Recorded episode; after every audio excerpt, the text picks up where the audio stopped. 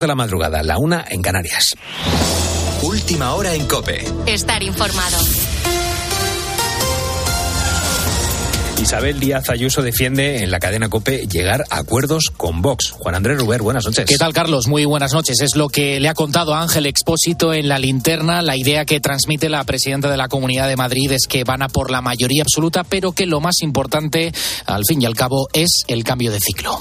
¿Qué sería peor? Muchísimo peor que el proyecto de Pedro Sánchez siguiera en Moncloa, vamos. Sin ninguna duda, eso es muchísimo peor. Y son tiempos ahora de buscar cómo cambiar las cosas y qué es lo que nos une. Si me dicen que además Núñez Fijó tiene la posibilidad, hay que ser humildes, es que a lo mejor no dan los, los escaños, pero si los tenemos y puede gobernar libre, es mucho mejor. Si tiene un gobierno, el señor Fijó, donde no está de vicepresidente Vox, sería mejor. Ahora bien, creo que, sigo insistiendo, lo peor es que las cosas seguirán así. Las palabras de Isabel Díaz Ayuso, una entrevista que puedes volver a escuchar íntegra en nuestra página web, en cope.es. Los populares piden el apoyo de todos aquellos que sientan que el PSOE les ha engañado. El candidato Alberto Núñez Fijó incluso ha pedido el voto a los indignados del 15M. Por su parte, el candidato socialista Pedro Sánchez sigue confiando en que van a remontar y, como no, mantiene su ofensiva contra Feijóo. El todavía presidente del gobierno asegura que ya no existe el centro derecha en España y centra su discurso en el miedo a Vox. Pido el voto de todo el mundo, incluso de la gente que ha votado al Partido Popular y no quiere que gobierne con Abascal. Aquí está el Partido Socialista. España es mucho mejor que Feijóo y que Abascal y se lo vamos a demostrar el próximo 23 de julio con una amplia mayoría. La Junta Electoral Central amplía el plazo para votar por correo hasta las 2 de la tarde de este viernes. Toma esta decisión tras recibir la petición de correos para que los electores que aún no han podido recoger la documentación para votar por cambio de domicilio o por alguna otra circunstancia tuvieran margen para poder hacerlo. Pablo Fernández, buenas noches. Buenas noches. Aquellos que solicitaron el voto por correo y no han podido ejercer su derecho aún tienen hasta las 2 de la tarde de este viernes. Regino Martín es el responsable del sector postal en comisiones obreras. Han votado dos millones cuatrocientas mil personas ya, por tanto son los primeros votantes que ya tienen el voto emitido.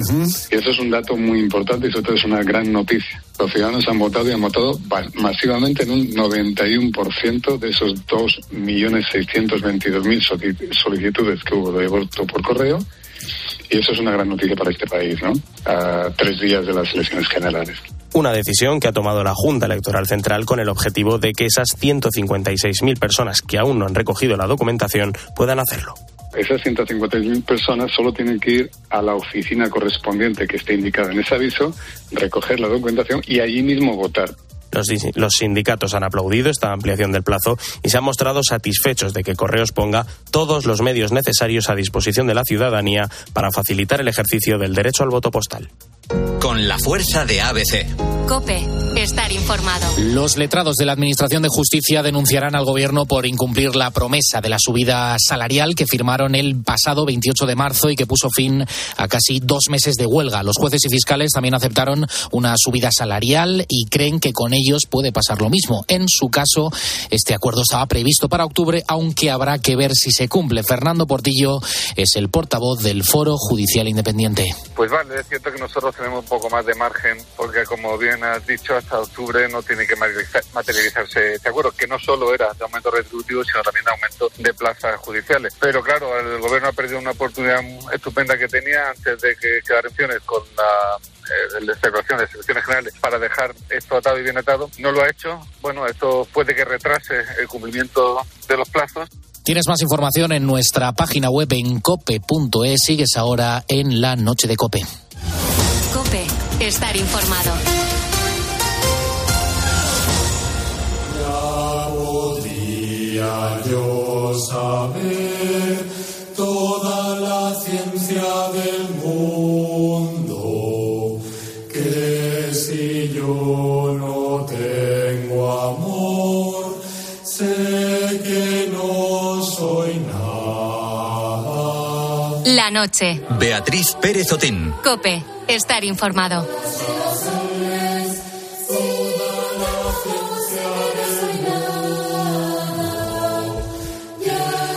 El arte y la espiritualidad son dos realidades que han acompañado al ser humano desde el inicio de su existencia. El arte nos, nos sugiere nuevas formas de pensar, nos inspira, puede cambiar la forma de ver el mundo y a muchos incluso los transforma espiritualmente. Por eso, estas dos realidades casan también. Esto es lo que le pasó a Paz, una joven estudiante de Derecho y Administración de Empresas. El verano pasado participó en un taller de escultura que se llevó a cabo en Cáceres, en el Real Monasterio de Guadalupe. ¿En qué consiste? Pues que un grupo de alumnos, llegados de todas partes de España, comparten experiencias, comparten sesiones formativas con varios artistas contrastados de los campos de la fotografía, de la pintura, del teatro, de la música y de la escultura, entre otras. Paz quedó tan marcada por la primera edición que ha decidido colaborar en la realización de esta nueva entrega. Hice un concierto en octubre que todo lo recaudado fue para el Observatorio de lo Invisible de este año y yo tenía algunos piquitos en la música, algunas canciones. El Observatorio fue el impulso definitivo para llegar a hacer este concierto que es una de las ocasiones que guardo con más cariño y luego sobre todo amistades que se han desarrollado y que me han aportado muchas cosas. Otro alumno que se quedó marcado por estos talleres del Observatorio de lo Invisible fue Luis. Él acaba de terminar la carrera de composición musical y la edición del año pasado lo ayudó a desarrollar su faceta espiritual y lo inspiró para crear una obra sobre los mártires del siglo XXI. Pues me animó a componer más obras con temática religiosa, intentando sobre todo que no, no sea como un mero ejercicio, sino como algo que me interpela a mí, a todo mi ser, a mi historia, conectar con la trascendencia, con Dios también, a lo más íntimo de lo que llevo dentro. Como te digo, Luis es compositor y asegura que sus colegas, los artistas actuales, hacen sobre todo la autoexpresión. Solo hablan de sí mismos y les falta tratar asuntos trascendentes como la espiritualidad. Es, según él, un reflejo de la sociedad en la que vivimos, en la que reina un consumismo exacerbado. La espiritualidad nos anima a calmarnos, a tomar conciencia de lo que nos rodea, a preguntarnos por qué hacemos lo que hacemos, pero creo que falta esa otra parte de escuchar y yo creo que eso, la espiritualidad, aporta un, un mensaje muy claro y muy contundente. Esta escuela de verano multidisciplinar, en la que se cruzan arte y espiritualidad, la realiza la Fundación Vía del Arte. Es una iniciativa orientada a sacar lo mejor de cada uno, a encontrarse y a centrarse en objetivos de crecimiento personal y creativo. Todo ello en la paz y tranquilidad del Real Monasterio de Guadalupe, en Guadalajara.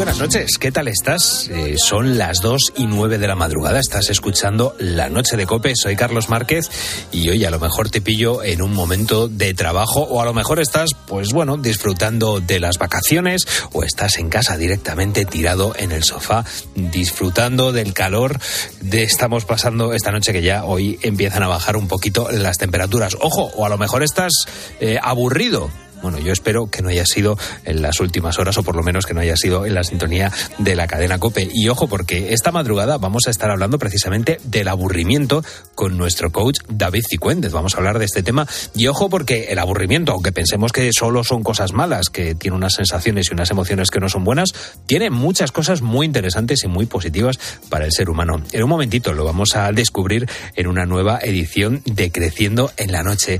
Y contigo esta madrugada pues estamos hablando del amor y el trabajo, no de lo que nos gusta a cada uno en nuestra profesión, sino de la oportunidad que hay en los trabajos de que surja el amor. Raúl Liñares, muy buenas. Muy buenas, y habrá quien le guste su profesión porque tiene a su pareja en el trabajo. Ojo, es verdad, puede ser, un buen, puede ser un buen aliciente. no, habíamos pasado por ahí. Eh, amor doble, ¿no? Por la profesión y por, y por la pareja. Amor doble, claro que sí. Bueno, pues nada, vamos a preguntarle a nuestros buitos si han trabajado alguna vez con su pareja, si trabajan actualmente y en caso de que no sea así, si les gustaría hacerlo y lo ven como una buena idea. Manda tu nota de voz al 661 20 15 12 o déjanos tu mensaje en redes sociales, en Twitter y Facebook, arroba la noche de cope. Empezamos con este mensaje de Nacho Cortadi que nos dice, no veo buena idea trabajar con tu pareja, puedes llevar discusiones de casa al trabajo y viceversa. Así que Nacho no está nada de acuerdo con el hecho de trabajar con tu pareja. Y el primer mensaje que vamos a escuchar en esta tanda es el de Carolina, que ella recomienda claramente que no. Además, nos cuenta el por qué. ¿Por qué, Carolina? Porque mientras la relación va bien, todo es bonito. Ir a tomar un café, ir a merendar juntos, pero en cuanto surgen problemas en la pareja, tener que convivir en el mismo sitio es muy difícil de soportar. Y también es bueno no trabajar en el mismo sitio porque así cuando te encuentras a la salida del trabajo, siempre tienes más cosas de qué hablar, de tratar, que no contar la misma rutina de los dos. Claro, pero si estás totalmente enamorado y puedes disfrutar de tu pareja en el trabajo y también de tu pareja fuera del trabajo, Claro, es que ahí a lo mejor está faltando la parte de, del amor. Pero el amor también se gasta. Sí, también. Y ¿para qué lo vas a consumir en dos años si se puede consumir en más? O sea, va... tú dices de dosificar, ¿no? Es por si acaso. Es mejor dosificar. Como si fuera una maratón, una carrera. Claro, por supuesto. hay que aguantar esfuerzos y llevar mejor hay que las medir, cosas. Hay que medir fuerzas. Eso, vale, eso. vale. Así que nada, y Rosa de Barcelona considera que tampoco es lo mejor y que es mejor separar para evitar problemas. No es bueno mezclar las dos cosas a la vez, porque a veces pueden surgir roces, puede ser cansino, por mucho que lo quieras o que la quieras, que estés enamorado o enamorada de ella, no es bueno. Las cosas se han de separar. El trabajo es una cosa y la casa es otra. Yo soy de la opinión que no. Hay muchas opiniones. De momento no el están muy a favor, ¿no? Por el momento la gente no está muy a favor de, de tener a el amor en el trabajo. Y bueno, te leo una última. Mira, Loli, que nos decía, jamás me hubiese gustado trabajar con mi pareja. Entre otras cosas porque él es muy mandón y yo también. Nos hubiésemos matado. Ojo que si, los, si entonces están los dos de jefes, perfecto. Claro, Ahí tiene los que le den una sección a cada uno. y- Claro, directamente. Sí, perfecto, más sueldo para casa. mira tú. pues nada, seguimos escuchando los mensajes de voz de nuestros buitos en nuestro teléfono que es el 661 20 15 12 y también nos podéis dejar vuestros comentarios y mensajes en redes sociales. Estamos en Facebook y Twitter y somos arroba la noche de calle, porque todos pueden ver los hoyuelitos que te salen. Y el aire cuando pasa, por levantarte el cabello.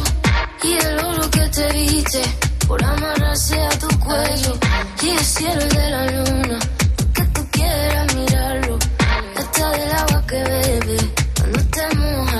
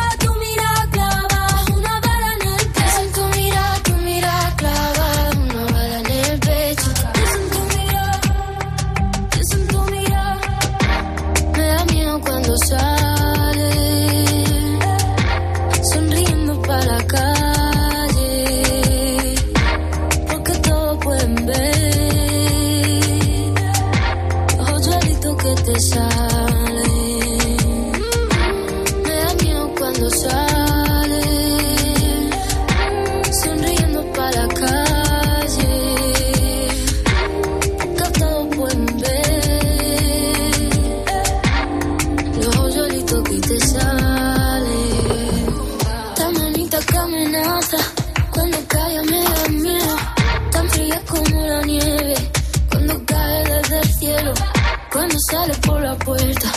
Pienso que no vuelves nunca. Y si no te agarro fuerte, siento que será mi culpa. Pienso en tu mirada, tu mirada clava una bala en el pecho.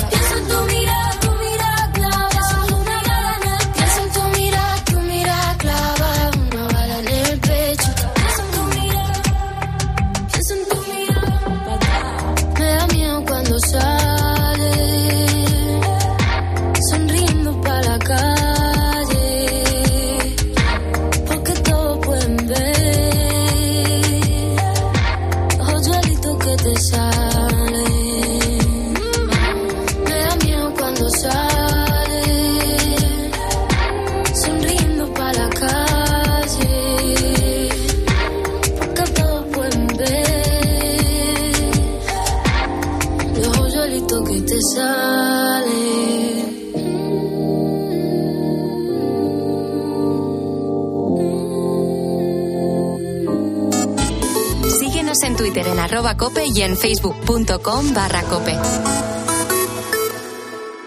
Carlos Herrera y Ángel Expósito. Especial Elecciones 23J. Escúchalo este domingo desde las siete y media de la tarde. Y sigue el minuto a minuto de la jornada en cope y en cope.es.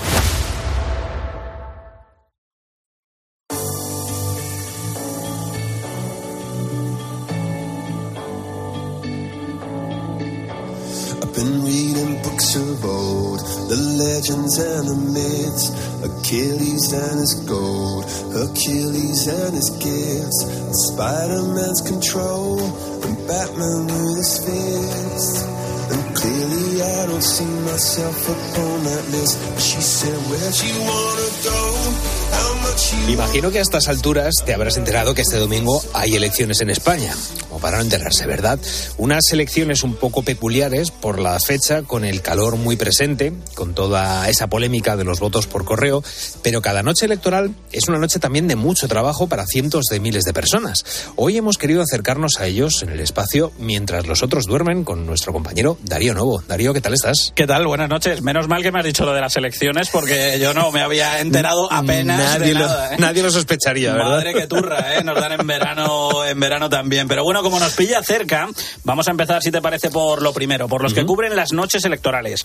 Aquí en COPE, el jefe de política es Ricardo Rodríguez. Nos cuenta cómo se organiza una campaña electoral. Mucho, pero que mucho curro detrás. complejo porque mm, no solo se trabaja desde Madrid, sino que evidentemente como eh, los candidatos eh, se mueven por toda España, eh, pues hay que mantener también eh, un contacto continuo con eh, las cabeceras de, de la, de la emisora que normalmente pues acuden a actos de, de los principales candidatos Es verdad que la noche electoral es una jornada muy intensa, informativamente hablando, y bueno, muy intensas en general, porque la campaña no es moco de pavo. Pero una vez que terminan los comicios, los programas especiales, toca preparar todo lo referente a la información que se contará en Herrera en Cope a eso de las seis. ¿Se duerme esa noche? Duerme más bien poco, entre otras cosas porque uno llega con, el- con la adrenalina por las nubes. Entonces ya cuando uno abandona una sede, nuevamente ya es de madrugada, una, dos de la mañana, llega a casa.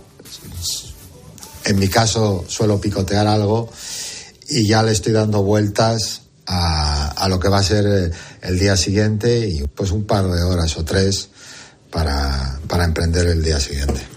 A partir de las 8 de la tarde llegan esas primeras encuestas, las de a pie de urna, y luego en la cadena COPE pues te ofrecemos un programa especial que aquí llevarán mano a mano Carlos Herrera y Ángel Expósito. Empieza a las 8 y continúa pues hasta que la hora mande.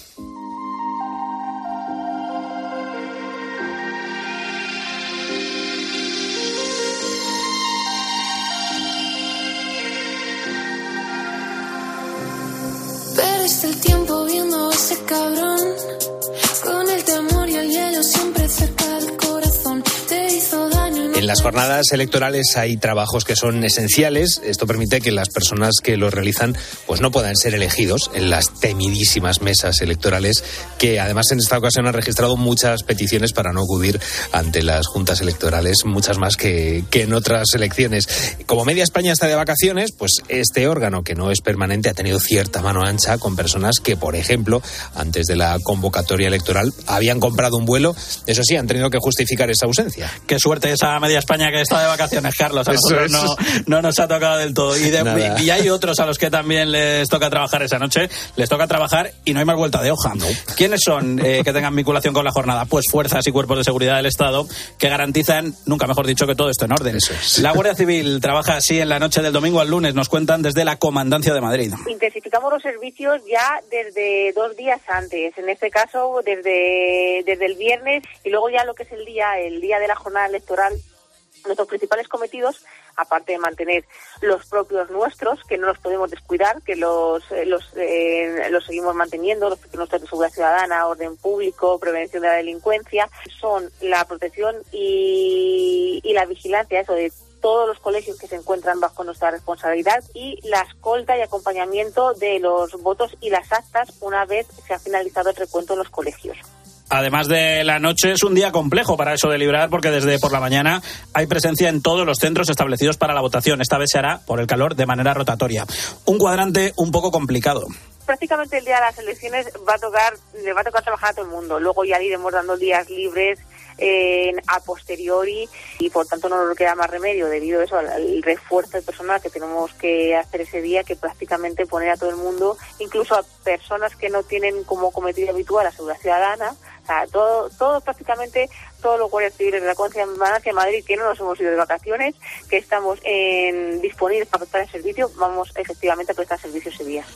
El 28 de mayo tuvimos otras elecciones, las autonómicas en gran parte de España y las municipales en todo el territorio. Y si hay un epicentro ese día, pues son las sedes de los partidos y más concretamente los de Madrid, que son un hervidero. Ay, Madrid, Madrid, donde todos preparan sus fiestas por los resultados que pudieran darse.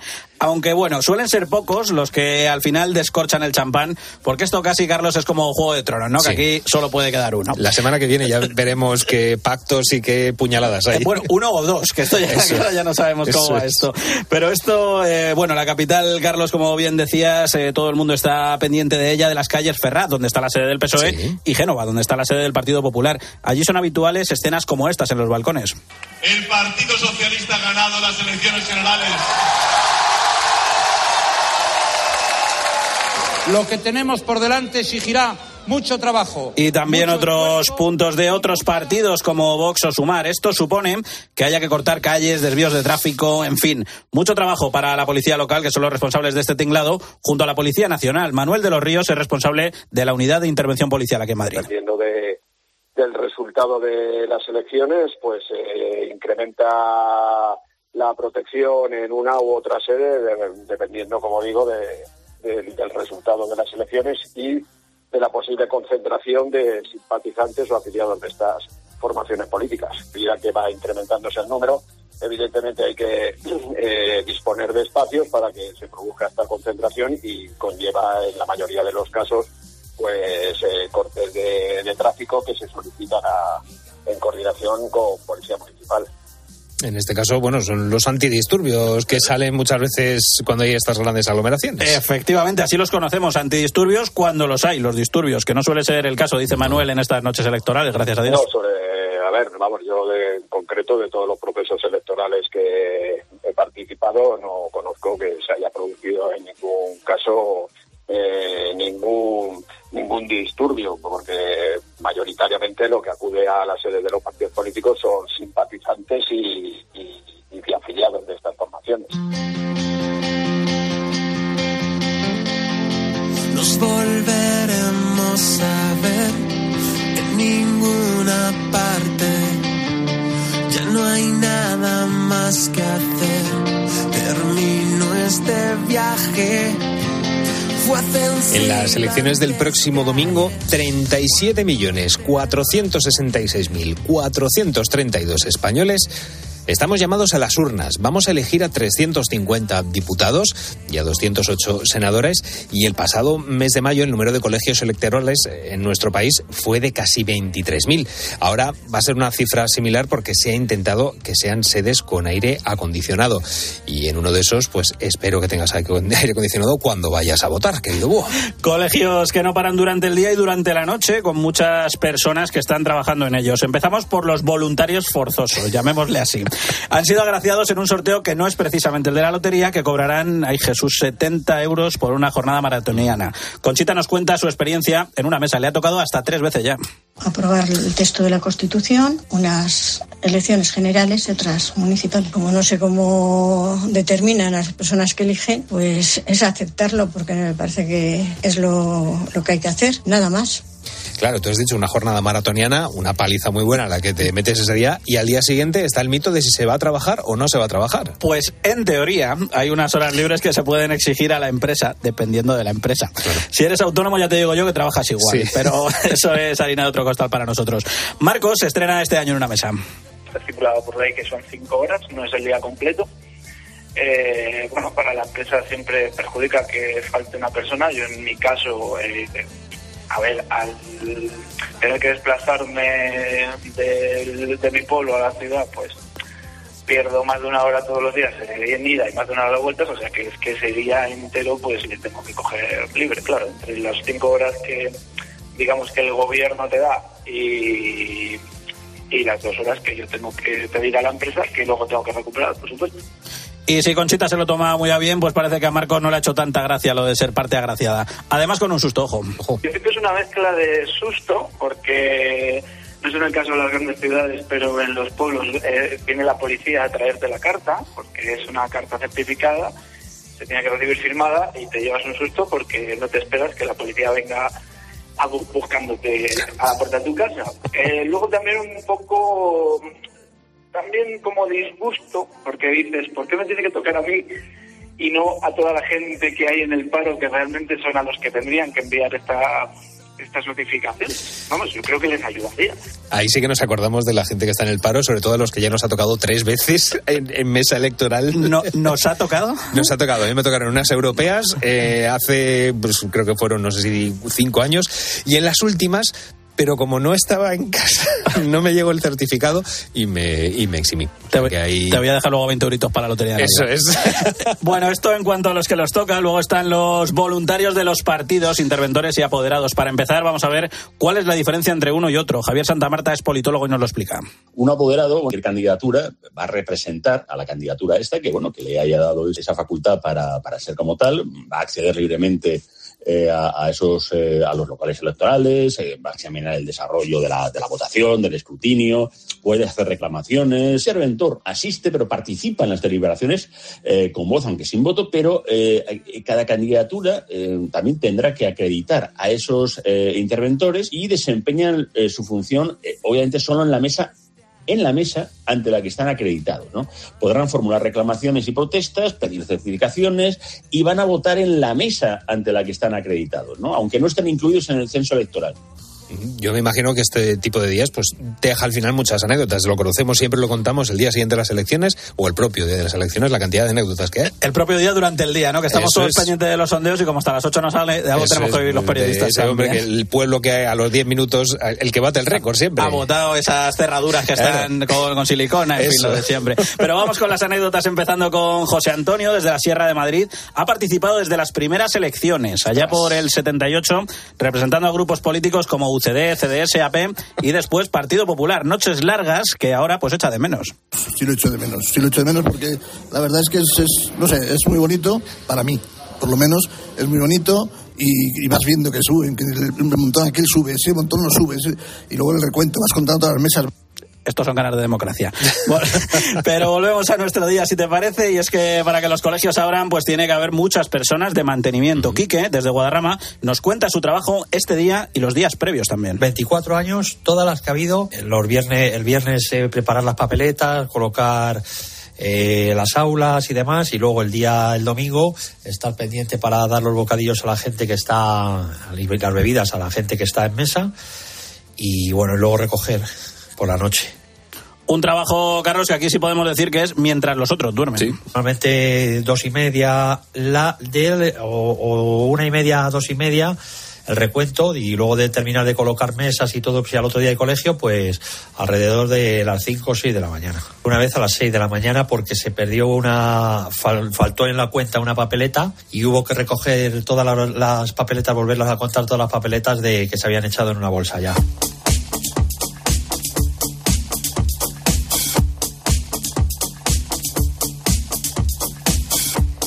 Hemos hablado de la seguridad, hemos hablado de los colegios electorales, pero ¿cómo es el trabajo una noche así en los partidos políticos? Debemos tener en cuenta eh, que bueno es un día en el que se juega toda una carta cada cuatro años. Es algo así como un mundial, ¿no? ¿Tú que eres futbolero? Pues un poquito, sí, Sí, pero ¿no? ahora con esto de los adelantos electorales Sí, y bueno. la estrategia política, pues lo de los cuatro años ha quedado casi Sí. eh, como un recuerdo de los antiguos. Yo no recuerdo que se cumplan esos, esos años desde hace bastante tiempo. ¿eh? Ni lo vamos a volver a No, ¿verdad?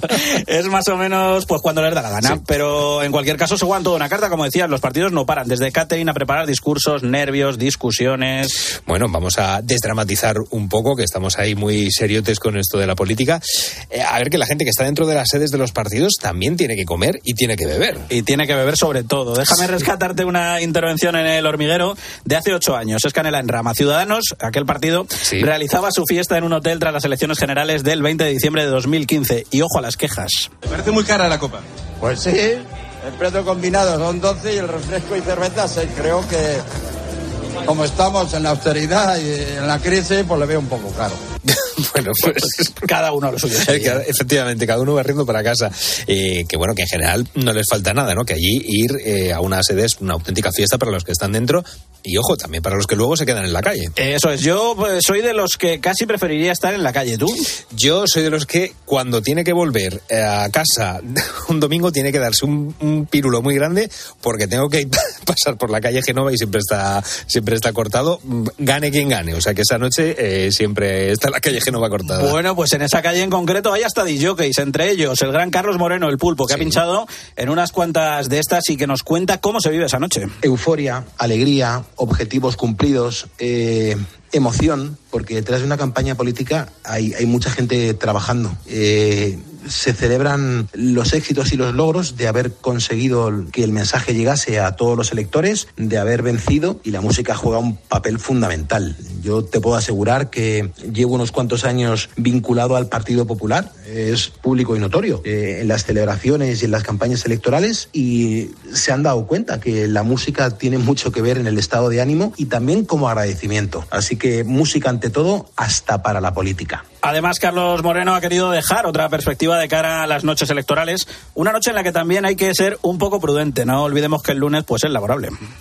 Nunca se sabe. Lo que los partidos políticos tienen que dar ejemplo es de, de no desparramar mucho, de que no nos pasemos de frenada porque muchas veces en esos barrios donde se están celebrando pues las victorias o los buenos resultados de los partidos políticos eh, también hay vecinos y la gente luego tiene que madrugar. Y no todo el mundo está bailando al mismo ritmo. En cualquier caso mm, siempre al menos en las que yo me he visto inmerso siempre he sido muy comedido Habrá gente que, ah, independientemente del partido político, si le gusta la fiesta, va a ir a una sede, independientemente de la que sea, simplemente por la que haya allí montada. Eso te iba a decir, que qué apetece más, eh, la fiesta o la noche electoral. Yo lo tengo claro, ¿no? Me, Claro. me tiro por la primera opción. Déjame cerrar este mientras los otros duermen, Carlos, con una curiosidad que se ha dado en las últimas elecciones. Conoces Forocoches, ¿verdad? Sí. Registrado en Forocoches. y No, todo no, eso, no, no, no, no, no tanto, no, no soy tan, no soy tan, pero conocer es, es conocido, es Vox Populi. Bueno, pues ellos también trabajan a su manera para mandar mariachis al Cierto. partido que, que pierde. Lo hacen para que interpreten en la sede el canta y no llores y similares. Así que a ver quién les toca a los mariachis en esta ocasión. Bueno, lo estaremos contando como siempre aquí en la cadena COPE. Ya sabes que a partir del domingo tenemos esta cobertura especial de las elecciones del domingo de este 23 de julio, como siempre en la cadena COPE. Y maravilloso el, el bueno el repaso que hemos hecho de todas esas cantidades de profesiones que realizan mientras otros duermen en este especial sobre las elecciones del 23 de julio. Eh, Daría muchísimas gracias una semana más. Gracias a vosotros, un placer. No me comprometo a, a intentar conseguir lo de los mariachis, pero estaría bien para la semana que viene saber cómo han currado esos mariachis y sobre todo dónde. Como los localices, vamos, medalla Vamos a de intentarlo.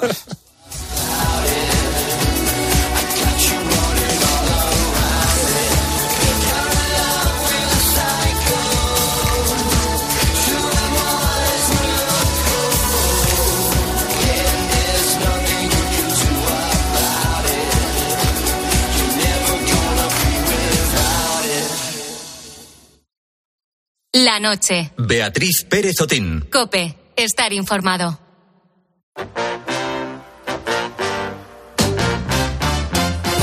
Hit the road, Jack. Don't you come back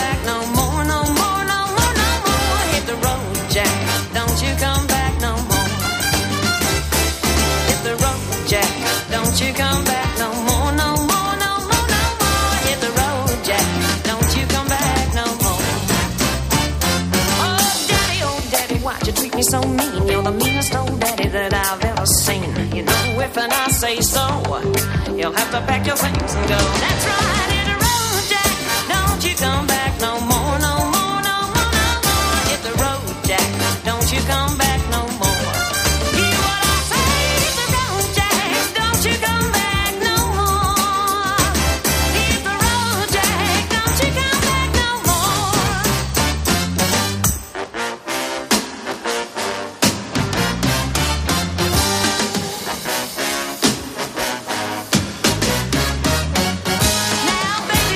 same Seguimos en directo en la cadena Cope, somos la noche de Cope, 2 y 36 de la madrugada. Fíjate, Raúl, estamos escuchando Hit the Road Jack, en este caso versionada por Helen Reddy, que es una canción en la que precisamente la, pues bueno, la mujer manda paseo al, al hombre. Yo no sé si los protagonistas de esta, de esta canción trabajarían juntos o, o no. Pues vete tú a saber, ¿eh?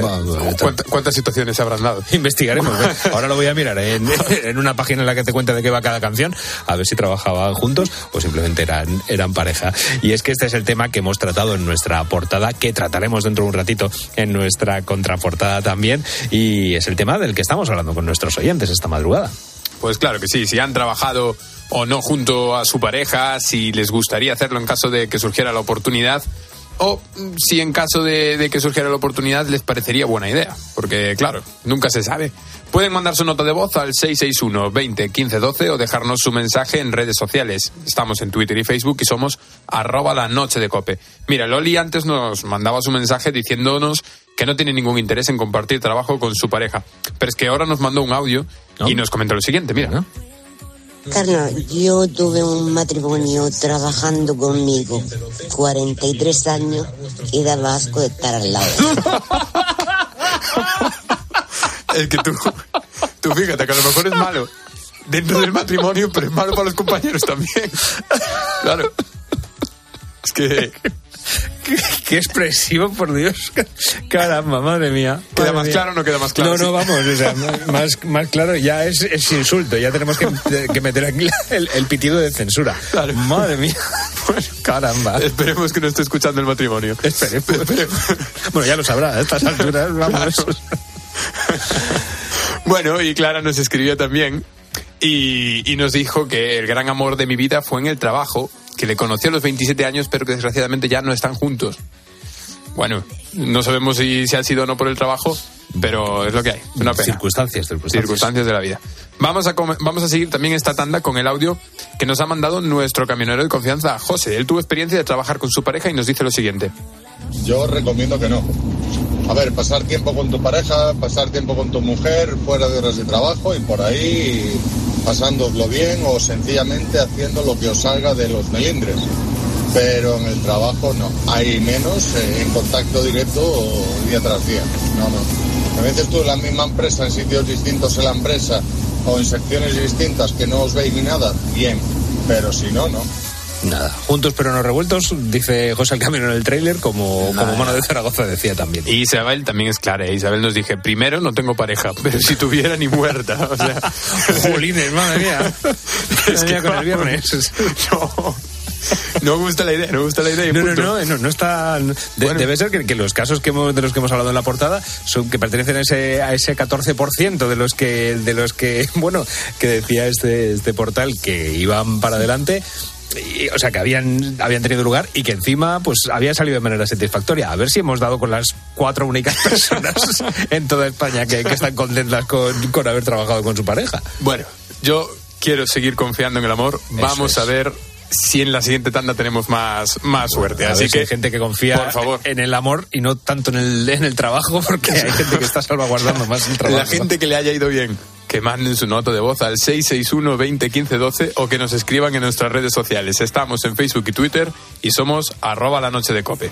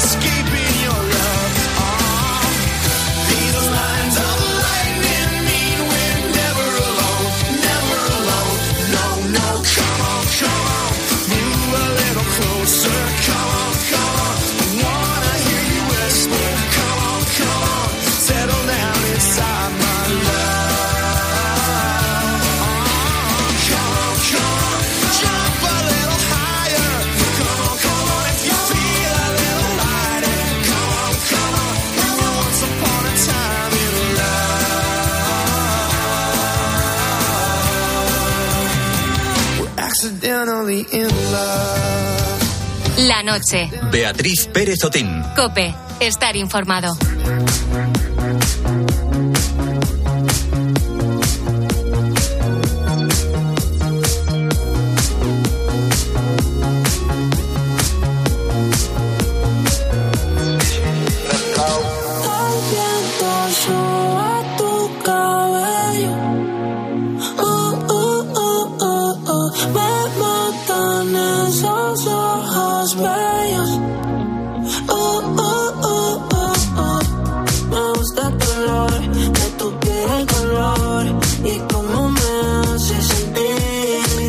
En directo en la noche de Cope y claro, esta canción de Raúl Alejandro pues nos lleva al verano, nos lleva, bueno, a estar en este en este momento de la madrugada pues animándonos y es que el verano es un momento para animarnos, pero también es para desconectar de lo cotidiano y recargar las baterías. Claro, lo que pasa es que en estos días de descanso y de baja actividad, pues en muchas ocasiones caemos en el aburrimiento, ¿verdad? Que algunos dirán, bendito aburrimiento, ¿qué tiempo llevaba yo esperando que llegara? Querido búho, querida búho, ¿eres de los que buscan en sus momentos eh, de aburrimiento? ¿Los buscas? ¿Estás queriendo tener ese ratito para aburrirte? ¿Cómo sueles gestionar ese no saber qué hacer cuando llega el aburrimiento? En este nuevo episodio de Creciendo en la Noche vamos a detenernos por unos minutos en este estado anímico negativo para unos y buscado para otros, pero en cualquier caso no debemos demonizarlo. Ya lo dijo el filósofo Bertrand Russell, una generación que no soporta el aburrimiento será una generación de escaso valor y como cada, como cada madrugada de viernes tenemos ya al teléfono a nuestro coach y amigo de la noche, David Cicuéndez, quien en más de una ocasión nos ha hablado de aquello, de parar para repararnos. David, ¿qué tal estás? Muy buenas noches. Aburrimiento, amigo, enemigo, vamos a clarificarlo, ¿no? ¿Qué tal? Muy buenas noches. Oye, ¿tú estás aburrido a estas horas de la madrugada? En absoluto, En entretenido absoluto. por la noche. Oye, cuéntanos, en el mundo del crecimiento personal, ¿qué es eso del, del aburrimiento? ¿Cómo se concibe? Bueno, pues el aburrimiento eh, no es ni más ni menos que ese estado anímico, emocional en el que caemos cuando el entorno, las circunstancias, bueno, pues no son satisfactorias, ¿no? No nos llena o no nos hace vibrar. No es que no tengamos energía, sino que esa energía no sabemos dónde dirigirla, ¿no? Lo que sí está claro que cuando hay aburrimiento, bueno, pues hay una falta de sentimiento de utilidad, de estímulo, una falta de, de motivación, una falta, fíjate, de desafío, que es muy importante ese desafío en nuestro día a día, ¿no? Podríamos también definir el aburrimiento como esa alerta, ese aviso que sentimos cuando no estamos haciendo lo que queríamos hacer o lo que quisiéramos hacer, ¿no? Eh, la inactividad por sí no implica aburrimiento, porque el aburrimiento es como un sumatorio de inactividad, impaciencia y resistencia. Es decir, que no aceptamos esa, ese parón, esa inactividad y vivimos en modo lucha, en modo resistencia, porque no queremos aceptar esa situación. Por tanto, la clave no es la inactividad, sino que la clave es cómo gestionamos ese momento, es decir, nuestra actitud frente a esa situación. Una vez más, que aquí lo hemos dicho en más de una ocasión en Creciendo la Noche, que lo importante no es lo que nos sucede en la vida, sino lo que hacemos con ello, ¿no? Claro. Y bueno, por poner otra eh, pincelada, podemos hablar de aburrimiento funcional y disfuncional. El funcional, bueno, pues ese aburrimiento que aprovechamos en nuestro beneficio y ahora veremos algunos beneficios que tiene el aburrimiento. Y el disfuncional, bueno, pues es ese aburrimiento que no aprovechamos para nosotros y que, bueno, terminamos cayendo en esa espiral, en ese estado anímico negativo. No pensaba yo que iba a dar para tanto el- lo que es el aburrimiento, ¿eh? O sea que, ¿A que que no te estás aburriendo? No, hombre, para nada. Estamos aquí descubriendo, eh, paradójicamente, muchas cosas muy interesantes del, aburrimiento. Y estabas hablando de las alertas. ¿Cuáles serían esas alertas que debemos atender para saber si nosotros hemos caído en el aburrimiento? Bueno, pues es curioso que muchas veces estamos en ese exceso de estrés que nos hace poner el foco en esa situación, en esa tarea o en, ese, en esa parcela de nuestra vida y eh, estamos con ese estrés generado en esa parcela, pero olvidamos el resto de parcelas o el resto de ámbitos de nuestra vida y es cuando terminamos, bueno, pues no teniendo interés, interés por los, las otras partes de nuestra vida y terminamos diciendo me aburre todo, ¿no? O todo me aburre. Bueno, pues otra alerta también es la falta de compromiso que tenemos en esa tarea que estamos realizando o incluso en ese proyecto, ¿no? O cuando algo que estamos haciendo no tiene sentido, no tiene significado. Bueno, pues cuando caemos en estas situaciones, pensemos que quizás estemos en esta situación de, de aburrimiento, ¿no? Otra alerta, bueno, pues cuando somos incapaces de sentir, fíjate qué cosa más curiosa, emociones fuertes, ¿no? Ya Ujú. sea la felicidad, la alegría, el amor, el orgullo, esa ilusión por vivir, pues muchas veces cuando estamos en esta, bueno, apatía, eh, apagón, emocional, por así decirlo, pues no, no somos capaces de tener y sentir esas emociones fuertes, ¿no? Y por último, bueno, pues también eh, otra alerta que, que tenemos que prestar atención es cuando no somos capaces de tener, bueno, pues esa ilusión y esa motivación tan necesaria para seguir avanzando, ¿no? Cuando somos incapaces de, de mantener esa actitud de motivación, bueno, pues muy probablemente tenemos que analizar, estemos en, en esa situación de aburrimiento. Mm, Claro, estamos eh, hablando de que el aburrimiento en el imaginario colectivo es pues no tener nada que hacer, ¿no? Esa, esa inacción, ¿no? Pero también el aburrimiento puede ser eh, pues esa, esa falta de motivación a lo mejor en el, en el trabajo. Estoy aburrido del trabajo, pues no hago mi, mi tarea, me falta esa motivación para hacerla o que tenemos ese, ese cansancio vital. Te quiero preguntar qué sería lo contrario del aburrimiento en este caso. Pues lo contrario de aburrimiento no sería llenar nuestro tiempo, sino que nuestro tiempo nos llene. Es decir, muchas veces estamos ocupando eh, nuestro tiempo con cosas que no nos llenan. Ya aquí suele ser muy típico poner el ejemplo del móvil, redes sociales, vídeos que no nos aportan grandes cosas a nuestra vida. Bueno, pues eso no es lo contrario de aburrimiento, ¿no? Sino que es hacer cosas dentro de nuestro tiempo, independientemente de que implique mucha actividad o mucha pasividad, pero que realmente nos llenen, ¿no? sean satisfactorias esas actividades que estamos haciendo, ¿no? Aquí pongo muchas veces, por ejemplo, la persona que se jubila y que, bueno, que aunque está jubilada, sabe llenar su tiempo, bueno, pues apuntándose a grupos de teatro, siendo altruista en ONGs, es decir, llenando su tiempo para que le llene, ¿no? Tampoco creo que sea lo contrario de aburrimiento esa hiperactividad en la que caemos muchas veces, porque muchas veces caemos en esa hiperactividad, fíjate qué curioso, por huir de nosotros mismos, de esos miedos, de esas inquietudes que tenemos que no queremos, no sabemos cómo afrontar y caemos en esa hiperactividad. Por tanto, yo creo que en resumidas cuentas lo que sí estoy convencido es que lo contrario de aburrimiento es la satisfacción. Es decir, Ah, cuando estamos haciendo algo que nos satisface, que nos llena, que nos hace vibrar y cuando decimos qué guay me siento haciendo esto, ya sea algo bueno, de mucha actividad o, algo pasivo, pero que nos llene, que nos satisfaga. Efectivamente, que puede ser efectivamente algo, algo pasivo, pero que, que no digamos nosotros, oye, qué, qué aburrido estoy de dormir, ¿no? Por ejemplo, pues oye, es una cosa que, que yo no conozco a nadie que esté aburrido de, de dormirse. Oye, eh, hablamos de que el, de que el aburrimiento eh, tiene su parte negativa, pero también su parte positiva. Vamos a abordar estos dos campos. Vamos a hablar, empezar, pues primero por lo negativo. ¿Cuál sería esa parte negativa del, del aburrimiento? El dolor del aburrimiento nos hace caer en varias situaciones que seguro que los oyentes bueno, se verán reflejadas en, en alguna de ellas. ¿no? Por ejemplo, la violencia, la ira, la rabia. Date cuenta que el aburrimiento está muy relacionado con la frustración y esta frustración nos lleva muchas veces a la ira, a la rabia. ¿no? Cuántas veces incluso nosotros mismos eh, hemos dado una mala contestación eh, utilizando y tirando malamente de esa rabia por, por estar en esa situación de aburrimiento. ¿no? También nos lleva al exceso y a las adicciones. ¿no? Esa típica tarde de sábado de invierno que estamos aburridos, cuántas veces hemos visitado la puerta del, del frigorífico, ¿no? Por ponerte otro ejemplo. Y bueno, también nos lleva a esas situaciones desagradables de estrés, ansiedad y depresión, porque date cuenta que el aburrimiento mal gestionado, ese aburrimiento disfuncional del que hablábamos antes, que no utilizamos en nuestro beneficio, bueno, pues es una de las puertas a la depresión y que mal gestionado podemos eh, caer en esta situación tan, tan desagradable, claro. Eh, la canción decía, pa' fuera lo malo, nada, esta es la parte que no queremos saber del aburrimiento, vamos a centrarnos en la parte positiva del aburrimiento. ¿Cuáles serían esos, esos beneficios que podemos encontrar dentro del aburrimiento? Bueno, yo creo que el beneficio estrella cuando hablamos de, de aburrimiento, aunque choque mucho, fíjate, es la creatividad. Está demostrado científicamente y empíricamente que cuando tenemos estos momentos de aburrimiento, de parón, se activa mucho más ágilmente y mucho mejor el mecanismo de la, de la creatividad, ¿no? ¿Cuántas veces hemos estado en esa tarde sin saber qué hacer, mirando al techo a las musarañas y, bueno, hemos encontrado la solución a un problema en el trabajo o hemos sabido eh, cómo afrontar una situación o en ese paseo por el parque que parece que no tenía sentido, pero le hemos estado dando vueltas a la cabeza y, bueno, ese mecanismo de, de creatividad se ha puesto en marcha, ¿no? También el otro de los beneficios es la introspección, es el, el autorreflexión, ¿no? Porque claro, cuando estamos en estos parones, pues es más fácil ver qué no va bien en nuestra vida, es más fácil ponernos metas alcanzables, es más fácil darle una vuelta a nuestra vida que cuando estamos en una hiperactividad, que no tenemos tiempo para ello, ¿no?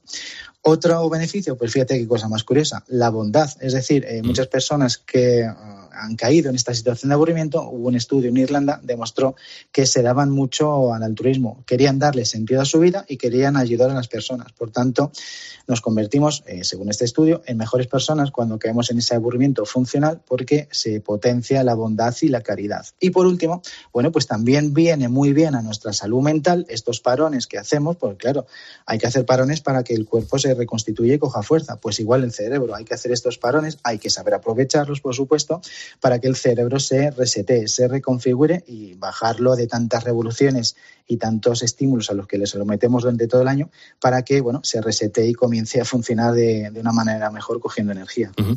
Pues el aburrimiento es maravilloso porque si te aburres puede hacerte pensar más, puede hacerte ser mejor persona y oye, pues que las musas te pueden pillar. Decían que, te- que las musas te pillaran trabajando, pero bueno, si te pillan aburrido también podemos sacarle ese, ese lado beneficioso.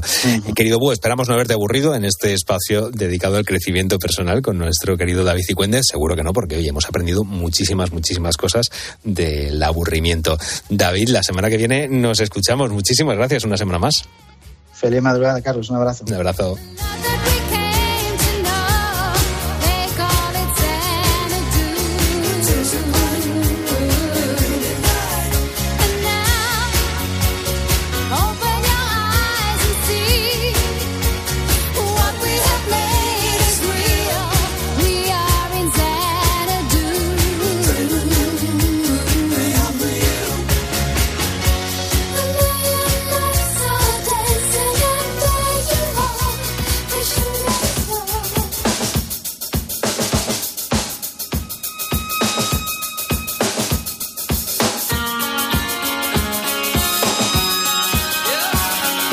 La noche. Beatriz Pérez Otín. Cope. Estar informado. I can't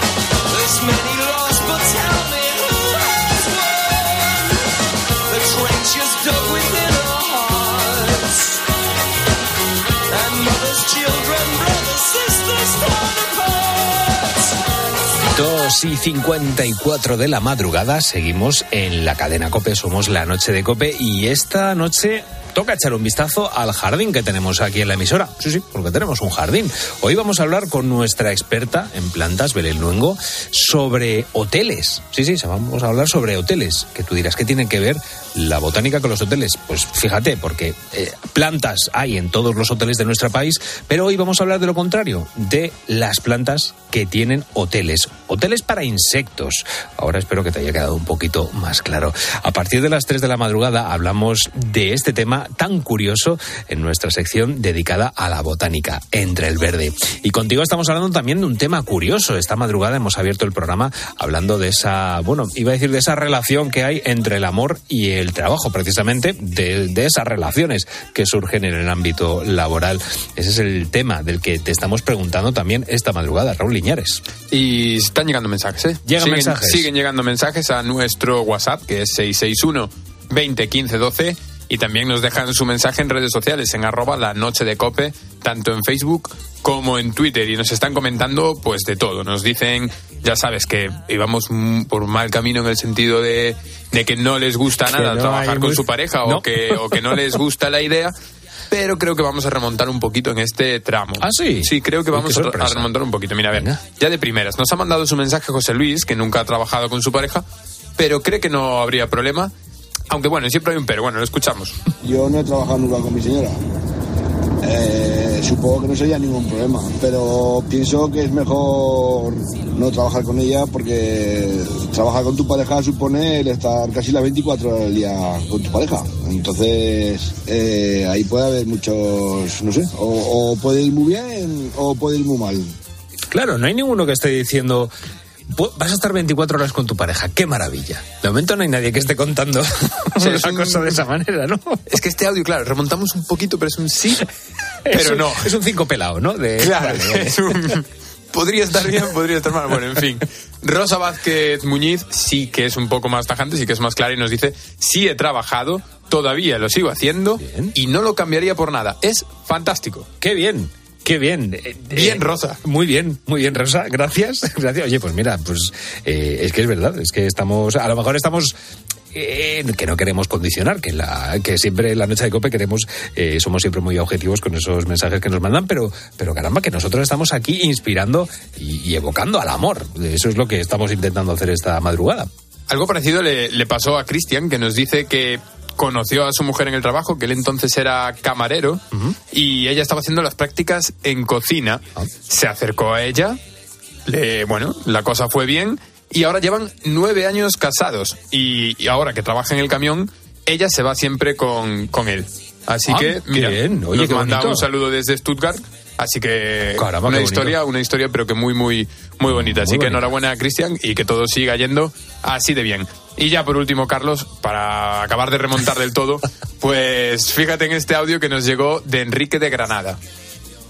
Pues la verdad es que yo nunca he trabajado con ninguna pareja mía, pero sí tengo claro que con la que tengo ahora, con mi mujer, me encantaría poder trabajar y estar todo el día juntos. De momento nos soportamos bastante bien. Si es que, si es que al final, si nos ponemos, remontamos siempre. Si es que al final, qué bonito es el amor.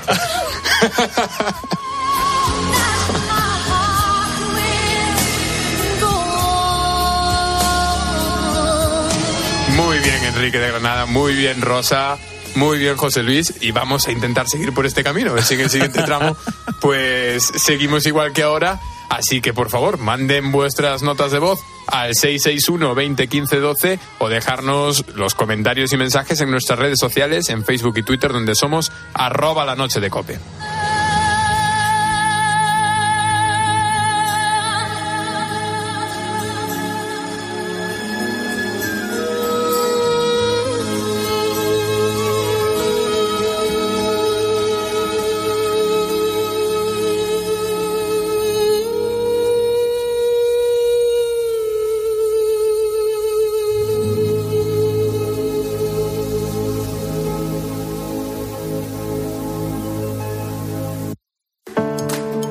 Testigos de la Fe. La vivencia de los cristianos en COPE. Calixto Rivero, miembro de la Renovación Carismática Católica. Hay momentos ¿no? que sí que son habituales, como las alabanzas, la Eucaristía, eh, también momentos pues, de enseñanzas, unas adoraciones. De todas formas, cuando vienes a la asamblea te dejas llevar un poco, ¿no? porque eh, lo importante es dejar hacer a Dios y no controlar los tiempos. Esto me gusta más, esto me gusta menos. Entonces, bueno, tienes un horario estimado, pues por ejemplo la, la Eucaristía, ¿no? O cuando es el descanso para la hora de comer, pero siempre hay sorpresas, para que el Señor actúe.